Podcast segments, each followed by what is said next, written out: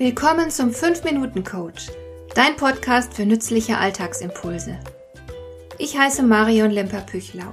Als erfahrener Coach habe ich jede Menge psychologische Tipps für dich, mit denen du leichter durch den Alltag kommst, damit dein Leben ein bisschen einfacher wird.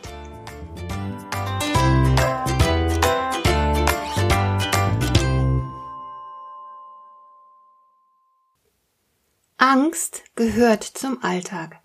Es gibt auf der einen Seite banale Ängste, wie zum Beispiel zu spät zu einer Verabredung zu kommen und sich damit Unmut zuzuziehen.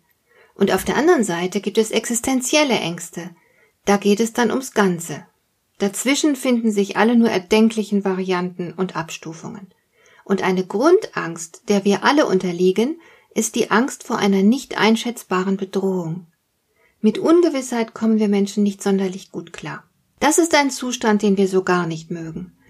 Auch wenn wir durchaus bewusst Risiken eingehen, und das ist ja unvermeidlich, wir fühlen uns nur einigermaßen wohl damit, wenn das Risiko kalkulierbar ist. In Zeiten persönlicher oder allgemeiner Unsicherheit und Ungewissheit geht es uns nicht gut. Wir haben Stress. Wir denken viel an die möglichen Gefahren, wir verspüren Unbehagen und unsere Aufmerksamkeit wird durch die tatsächliche oder einfach nur imaginierte Gefahr gebunden. Und wenn dann jemand kommt und uns Hoffnung schenkt und uns Sicherheit vermittelt, dann sind wir sehr, sehr froh. Wir mögen solche Menschen, die uns Hoffnung schenken und die den Stress von uns nehmen. Dass es solche Menschen gibt, ist sehr wichtig.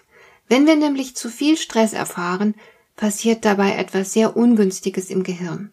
Forscher haben herausgefunden, dass sich dann bestimmte Hirnbereiche zurückbilden, nämlich ausgerechnet die, die für zukunftsorientiertes Denken verantwortlich sind. Das heißt im Klartext, Angst und Sorge lähmen uns. Wir sehen dann nur noch das Problem bzw. die vermeintliche Gefahr, statt uns um Lösungen und um unsere Zukunft zu kümmern. Mal ganz davon abgesehen, dass Stresshormone auf Dauer ausgesprochen schädlich sind für die Gesundheit. Das Stresshormon Cortisol führt auf lange Sicht unter anderem zu einer Erschöpfung der Nebennieren und erhöht das Risiko für kardiovaskuläre Erkrankungen.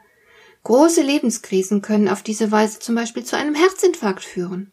Mit anderen Worten, es bekommt uns überhaupt nicht, wenn wir uns ständig sorgen.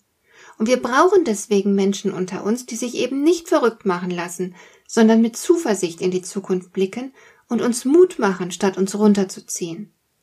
Kurz, wir brauchen Menschen mit visionärem Charisma. Und du kannst ein solcher Mensch sein. Es ist bestimmt sehr viel ehrenhafter, anderen Menschen eine Perspektive zu geben, ihnen Halt und Sicherheit zu vermitteln, statt ihre Angst zu bestätigen und womöglich noch zu vergrößern. Schenke den Menschen Selbstvertrauen. Das ist das Beste, was du tun kannst. Bestärke sie in ihrem Glauben an ihre Problemlösefähigkeit, ihr Durchhaltevermögen, ihre Kreativität und ihre innere Stärke. Sie werden dich dafür lieben.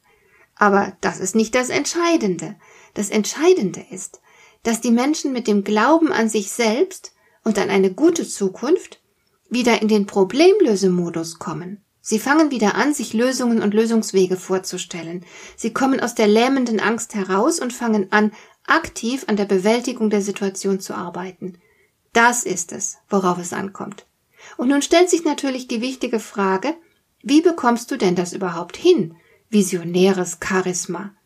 So schwer ist das tatsächlich nicht. Das Schwierigste daran ist, dass du selbst zuversichtlich sein musst. Du musst selbst davon überzeugt sein, dass sich die betreffende Situation bewältigen und zum Guten wenden lässt. Wenn du das hinbekommst, dann ist der Rest ein Kinderspiel. Ein Spiel mit bestimmten Regeln. Eine dieser Regeln ist, dass du eine ganz einfache Botschaft brauchst. Erinnerst du dich noch an Obamas Worte Yes, we can? Diese Botschaft ist natürlich inzwischen abgegriffen. Aber Trump, man mag von ihm halten, was man will, hat es genauso gemacht und das war clever. Sein Mantra lautete Make America Great Again. Ein Manager, den ich mal gecoacht habe, hat mir erzählt, er habe in einem Führungskräftetraining die Aufforderung erhalten, Ride the Wave, also reite die Welle. Da steckt eine unglaubliche Power und Zuversicht drin. Egal wie hoch die Welle sein mag, sie lässt sich reiten und danach ist das Wasser wieder ruhiger. Überhaupt ist es eine sehr gute Idee, die positive Botschaft in eine Metapher zu verpacken. Man reitet ja nicht tatsächlich auf einer Welle, aber das Bild ist gut gewählt, weil man die Welle beherrscht. und das Ganze sogar einen sportlichen Aspekt hat. Und noch etwas gehört zum Spiel. Deine Botschaft bedarf vieler Wiederholungen. Du musst sie in den Köpfen verankern. Komm dir also nicht blöd vor, wenn du gebetsmühlenartig immer wieder dieselbe Botschaft wiederholst. Letzten Endes geht es bei all dem um eine Entscheidung, nämlich ob du Teil der Lösung oder lieber Teil des Problems sein willst. Hat dir der heutige Impuls gefallen? Dann kannst du jetzt zwei Dinge tun. Du kannst mir eine Nachricht schicken mit einer Frage, zu der du gerne hier im Podcast eine Antwort hättest. Du erreichst mich unter info@lemper-püchlau.de. Und du kannst eine Bewertung bei iTunes abgeben, damit diese Sendung für andere Interessierte sichtbarer wird.